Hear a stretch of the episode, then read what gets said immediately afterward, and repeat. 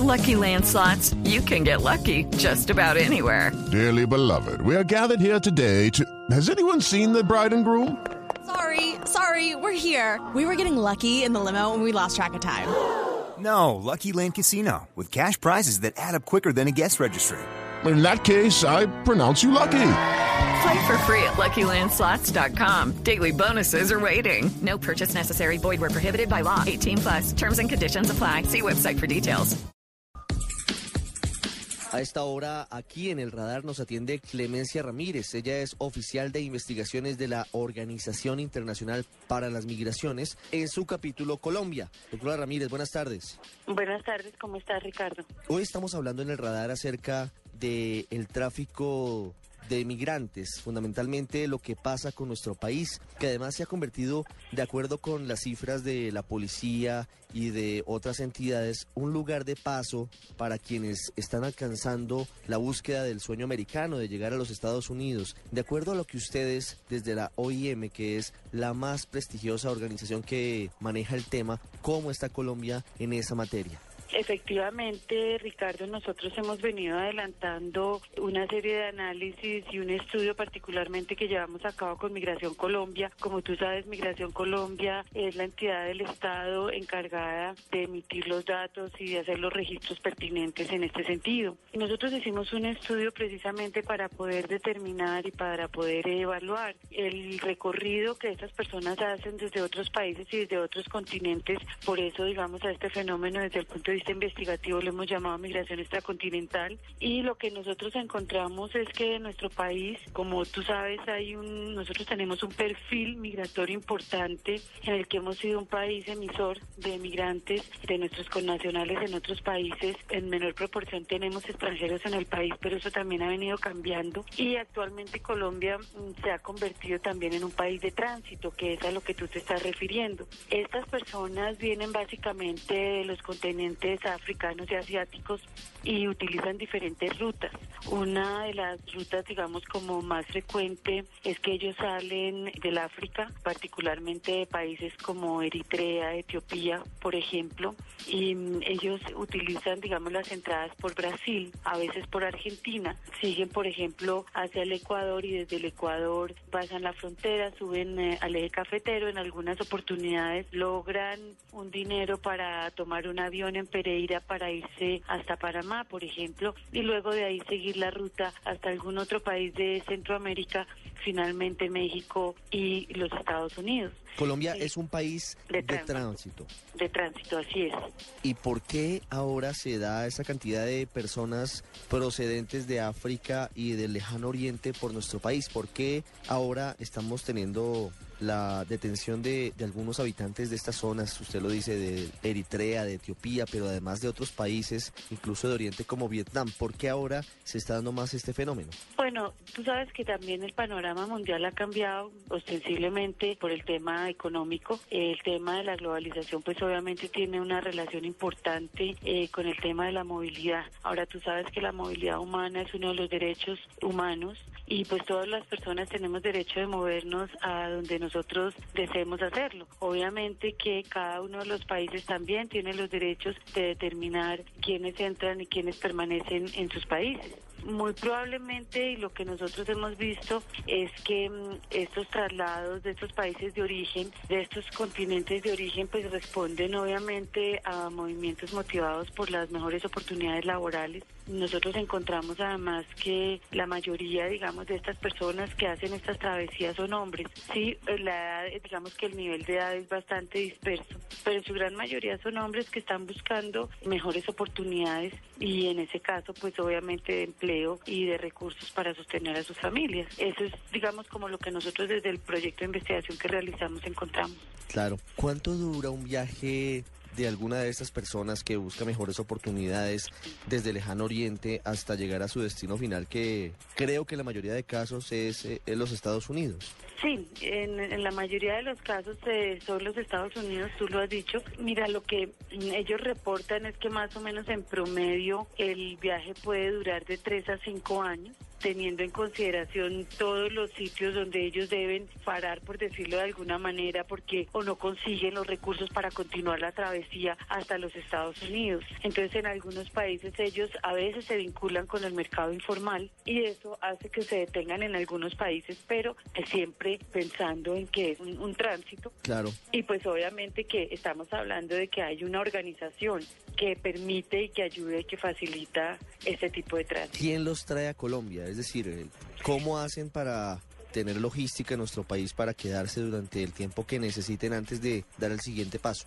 Bueno, nosotros no tenemos toda la información porque tú sabes que cuando hablamos de estos fenómenos, pues también nosotros sabemos que hay una migración regular, una migración que no lo es tanto. Y digamos como que los datos exactos de cómo, con quién eh, manejan, digamos, este tipo o quiénes facilitan la migración de los asiáticos y los africanos, pues no, no la tenemos tan precisa. Sí sabemos que se les facilitan algunas personas y digamos, como ya decía, organizaciones, pues que facilitan el, el traslado de estas personas por los distintos países, porque mira que también hay otras rutas como la ruta por los países, ellos salen de los países asiáticos hacia países como Rusia y luego de Rusia pasan por España y por España vienen y entran a Colombia y hacen la ruta, o sea, si me entiendes? O sea, que son rutas bastante lejas desde el punto de vista geográfico, pero que seguramente están organizadas para facilitar esta movilidad y estos traslados. Porque Colombia facilita las cosas para ellos. ¿Ustedes tienen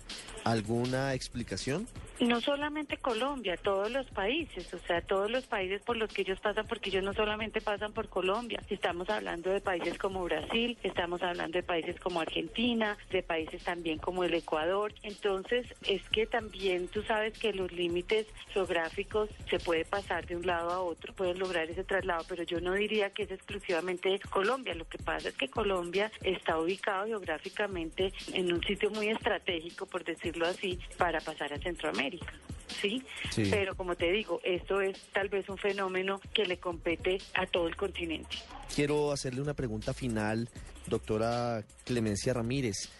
¿Cómo está nuestro país frente a la migración de nuestros compatriotas, de los colombianos hacia otros lugares del mundo? Hablamos fundamentalmente de la migración ilegal, hablamos de quienes se van a través de los famosos coyotes o a través de, estas mafias dedicadas a cobrarle dinero a la gente para llevarla supuestamente a cumplir sus sueños en otros países. ¿Cómo está Colombia frente a eso?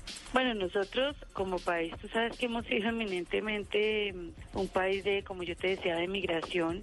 Lo que nosotros sí sabemos es que Estados Unidos sigue siendo uno de los destinos preferidos de los colombianos, sí, y lo que sí sabemos nosotros es, por ejemplo, por centros de investigación como el PEW Research Center de los Estados Unidos, que tiene un control del número de connacionales en, en ese país, sabemos que la concentración mayor de colombianos está en Nueva York, California y Texas. Entonces, eso te puede dar, digamos, como una visión de que Estados Unidos sigue siendo uno de nuestros destinos por tanto de la forma regular como, como irregular, porque sí hay una gran concentración de colombianos. Desde los estudios que ha hecho el profesor Guarnizo en tema de las oleadas migratorias colombianas, pues como te decía, Estados Unidos, Venezuela y España. Venezuela en este momento en menor proporción, pero tanto España como Estados Unidos siguen estando, digamos, como en la mirada de nuestros connacionales.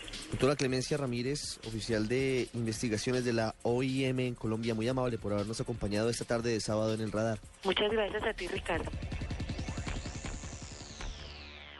Usted está en el radar en Blue Radio. Hay muchos otros casos que reflejan lo que significan varios dramas en una sola circunstancia. De una parte, que estas personas intenten cruzar fronteras de manera ilegal en muchos casos, arriesgando sus vidas, y de otra parte, las mafias, los grupos de delincuentes en la mayoría de los casos que cobran cifras muy altas, miles de dólares a cambio de ofrecerles una mejor vida en Estados Unidos y en Europa. En muchos casos no cumplen y en otros casos abusan de ellos.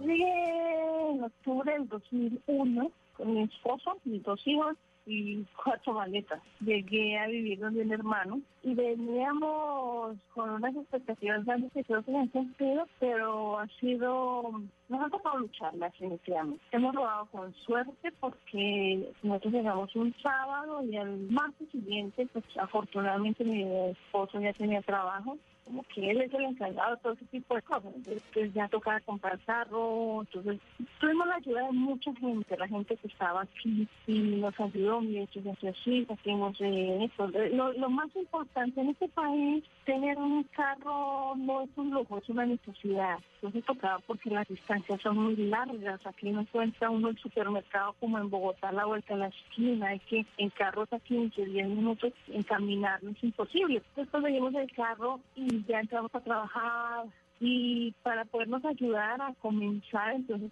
votando prensa, periódico por la mañana. Madrugábamos dos, tres de la mañana, dejábamos los niños con mi hija la mayor, yo ya me encargaba de los niños a la escuela y de la casa, después va a recoger al niño, a la niña. Ya en el año 2005 logramos los papeles, gracias a Dios, ya el niño entra a estudiar ya nos hemos podido pasar a una casa, a otro pueblo donde inicialmente llegamos, cambió la vida el solo hecho de tener, de tener la residencia como tal, ya podíamos accesar a muchos créditos del gobierno, poder tener una vivienda mejor, yo ya entré a trabajar, ya mi hijo estaba en la escuela grande que llamamos, ya no era de, tres horas sino hasta las tres de la tarde, entonces ya empezábamos era a jugar el turno de, de los horarios lo que yo empecé a ver, como que la familia se destruye porque hay mucho trabajo, ¿no? Como que todo es, se les vuelve plata. Entonces, eso fue la lucha, pero bueno, ya lo logré. Hoy en día ya soy ciudadana, ya somos ciudadanas, eh, estamos bien, o sea, considero que estamos bien. Ahora, viéndolo desde perspectiva de punto de vista, creo que fue una buena decisión en un buen momento. Si tuviera que hacerlo ahora, creo que no lo haría por la misma situación como se sufre para llegar, como se sufre para arrancar, porque el 9-11 le cambió la vida a este país y ya es muy complicado, ya el más cerrado. Ahora, viéndolo desde el punto de vista de la gente que está aquí ilegal, que no sabe que es ilegal, la lucha es dura, la lucha, la angustia, no poder tener un carro para poder manejar, gente que se tiene que pegar caminadas muy largas para poder, llegar a su sitio de trabajo en verano no hay problema. Eh, ahorita que estamos en otoño, pues es rico el clima hasta ciertas horas, pero estoy hablando de un invierno que tiene que, que la gente caminar jornadas largas, de coger el tren o coger el bus. Es difícil, es difícil.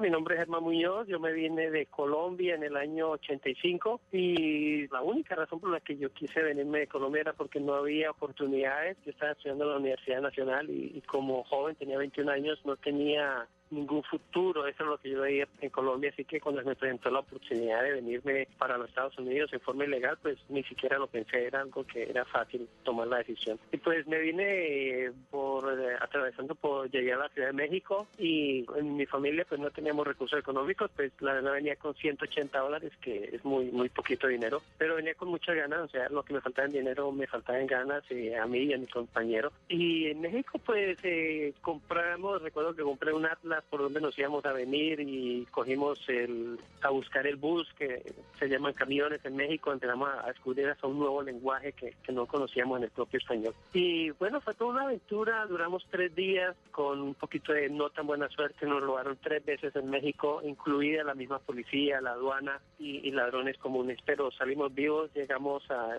a Estados Unidos, yo llegué a Estados Unidos en forma relativamente muy fácil, increíble. Yo me vine porque la familia de mi amigo fue los que me ofrecieron. Mi suerte arranca de ahí porque ellos me ofrecieron pagar mi pasaje prestado, pero, pero daban el dinero, así que yo me vine financiado por ellos. Entonces al llegar a México, como no teníamos dinero, ni la ni, no ocurría la idea de conseguir lo que se llama un coyote, una persona que lo atraviesa ahí. Entonces simplemente lo, yo era que venía dirigiendo, porque mi amigo venía un poco molesto. Yo no tenía familia, quiero decir esposa, hijos, él sí. Yo venía lo que venía tal vez, y pues estando en México, compré un mapa de qué ciudad, qué ciudad teníamos que llegar. Aparte de eso, la mala suerte que, puede ser que a uno lo, atraque un policía, también viene con la buena suerte porque el mismo policía nos dio orientaciones de cómo llegar a la estación de los buses, de quedarnos escondidos, o sea, no, no irnos a subir al bus a, media hora antes, sino en los últimos minutos irse subirse. El mismo policía que, que nos había robado, él mismo paró un, taxi y le pagó el taxi que nos llevara a la estación de buses y que, mucho cuidado, nos dio un consejo muy bonito que era mucho cuidado, que por aquí hay mucho ladrón. Así que la buena suerte y la buena suerte venía de acompañar. Y bueno, ahí cuando empezamos a subir hacia las ciudades de arriba, San Luis Potosí, Monterrey, llegamos a Matamoros, eh, en la frontera con Texas,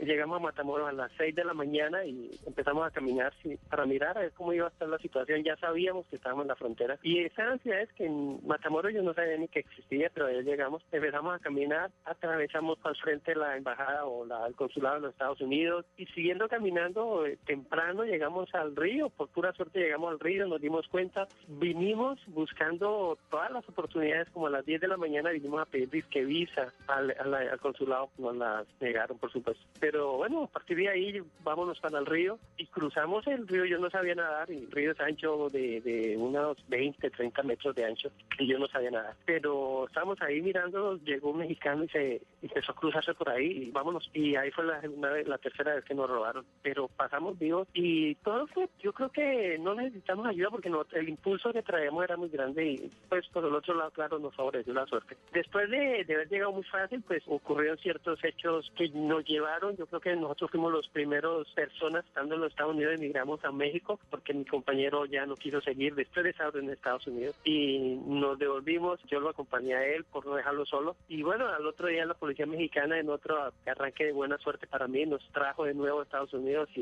y inmigración estadounidense nos agarró en- ya de forma oficial. Y bueno, ahí empezó mi aventura, ya un par de días después, confianza, pues estuve en los Estados Unidos, pasaron 11 años antes de que yo obtuviera mi documentación en forma legal y poder volver a Colombia. Y la verdad que desde que llegué a Estados Unidos fue para mí ha sido una aventura con mucha suerte, sobre todo porque encontré lo que en Colombia nunca vi, que era la oportunidad de buscar trabajo. Por supuesto no tenía documentos, no tenía el idioma, no tenía la inteligencia social de, de saber dónde uno está, en qué pueblo está y tener que empezar a, desde cero a conocer las costumbres, la gente que se desubica uno. Pero bueno, después de todo este año, lo, desde el principio me di cuenta que lo podía hacer, de que trabajando desde abajo, de lavar baños, de recoger basuras, pero en forma muy honorable, quiero decir, como que en Colombia yo no hubiera recogido basuras a pesar de no tener trabajo, no hubiera lavado baños. Y aquí es algo normal, es un trabajo claro que sí, hay que hacerlo, a qué horas, que hay que hacerlo. Y se hace dentro de un estatus de honor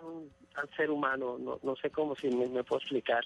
Pero hemos crecido, ya tengo mi familia, yo tengo 28 años, mis hijas nacieron aquí, han ido a, la universidad acá, y han llegado otras familias aquí, familia mía, amigos, y, y uno mismo se convierte en soporte de esas personas.